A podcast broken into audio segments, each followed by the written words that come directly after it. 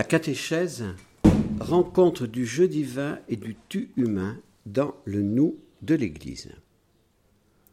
Si la catéchèse, si la source de la catéchèse est la révélation, cela signifie que la catéchèse doit permettre la rencontre du jeu divin avec les tu humains dans le nous de l'Église.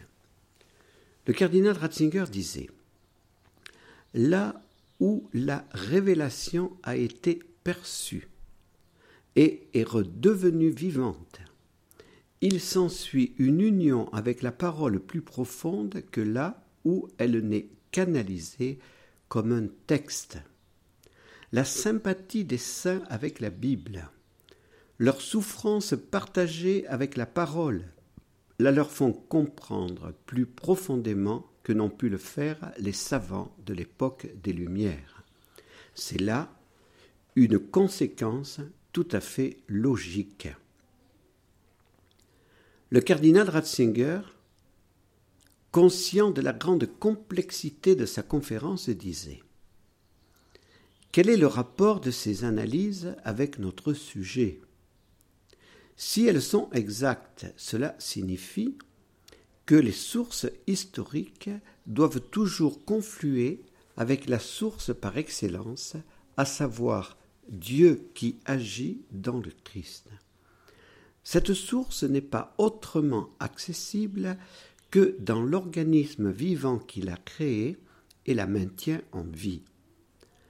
Dans cet organisme, les livres de l'Écriture et les commentaires de l'Église qui expliquent la foi ne sont plus des témoignages morts d'événements passés, mais des éléments porteurs d'une vie nouvelle. Là, ils n'ont jamais cessé d'être présents et d'ouvrir les frontières du présent. Du moment qu'ils nous conduisent vers celui qui tient le temps dans sa main, ils rendent aussi perméables les frontières du temps. Le passé et le présent se rejoignent dans l'aujourd'hui de la foi.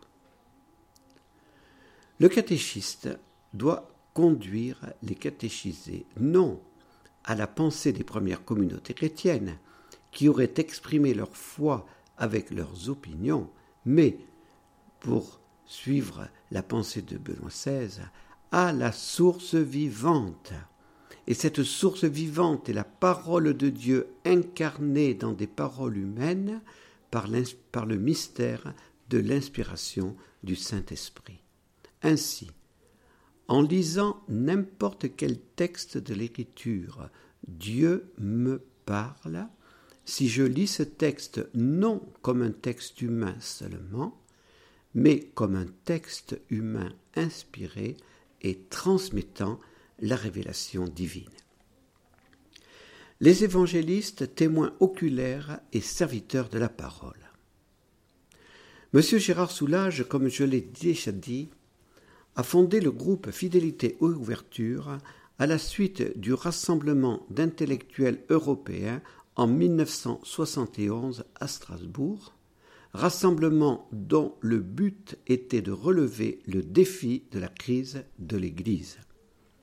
J'entends encore M. Soulage nous dire et redire si l'on ne croit plus en l'historicité des évangiles, on remet en question les fondements de notre foi. Notre foi, en effet, comme nous l'avons dit dans les émissions précédentes, est d'abord un acte de confiance absolue en Jésus, le Fils de Dieu incarné, qui ne peut ni se tromper ni nous tromper. Saint Paul disait à son disciple Timothée, dans la deuxième à Timothée, Shio kui credidi, je sais en qui j'ai cru. Il signifiait ainsi que la foi est certitude, parce qu'elle puise à la source qu'est Jésus et qu'elle adhère à toutes les vérités qu'il nous a révélées. Si notre foi ne puisait qu'aux sources humaines, que seraient les, les opinions des premières communautés chrétiennes, cette foi ne serait plus certitude, elle ne serait plus vérité révélée objective, mais elle serait opinion fluctuante et changeante. le cardinal Joseph Ratzinger et Oscar Kuhlmann partageaient le souci et la souffrance de M. Soulage et de notre fondateur. Ils comprenaient la grande importance d'enseigner l'enseignement dogmatique du Concile Vatican II, les évangiles possèdent une supériorité méritée, dit le Concile, en tant qu'ils constituent le témoignage par excellence sur la vie et sur l'enseignement du Verbe incarné, notre Sauveur. Que ce soit à partir de leur propre mémoire et de leurs souvenirs, ou à partir du témoignage de ceux qui furent dès le début témoins oculaires et serviteurs de la parole, les évangélistes composèrent leurs écrits dans le but de nous faire éprouver la solidité des enseignements que nous avons reçus. Dei Verbum 19. Ne nous laissons pas impressionner par le fantôme de la scientificité, comme l'exprimait Benoît XVI. Par les évangiles, nous n'avons pas accès aux opinions des premières communautés, mais à la source de la parole de Dieu révélée par Jésus, le Verbe de Dieu incarné.